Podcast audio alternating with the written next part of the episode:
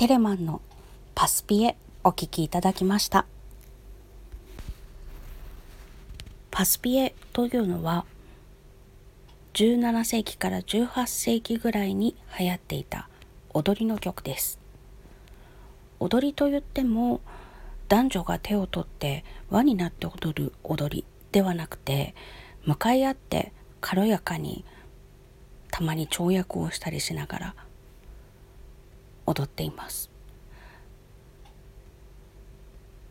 通り足って読んだったかな？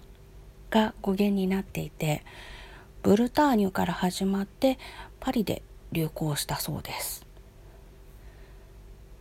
ですのでちょっと曲の雰囲気も行進曲的な雰囲気を感じたりもします。ドビュッシーの「ベルガマスク組曲」にも「パスピエ」という曲は入っていてそちらはより一層行進曲のような雰囲気が強くなっています。バロック時代の音楽というと踊りの曲がとても多いんですけれどもどれも可愛らしくて大好きです。踊りもユニークでぜひ動画配信サイトなどで見てみていただきたいなと思います。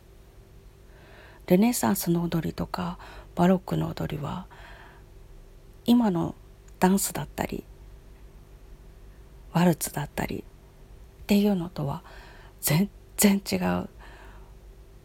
なかなか可愛らしい世界です。結構激しく飛んだりとかするんですけれどもぴょんぴょんと縦に。バレリーナの方みたいに大きな跳躍をしたりっていうのとは違くてぴょんぴょん飛び跳ねる感じその場所で。運動量はかなりな感じです。踊ってみた時10分ぐらいで汗だくになりました。まあ日頃運動しないからっていうのもあるんですけどね。そんな中でも女性は衣装に袖口にレースがついてるんですけれどもそのレースがまくれ上がって手首が見えてはいけないっていうようなルールがあったりとかしてなかなか可愛いだけではない大変なところもあるななんて思った記憶があります。可愛くてなおかつ上品で優雅であること。というのがやはり宮廷の踊りには必要だったんですね。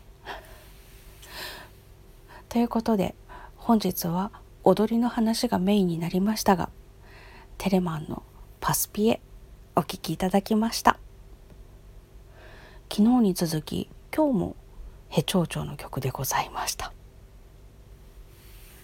ヘチョウチョってなんか可愛らしいと思いませんか？なんとなく牧歌的。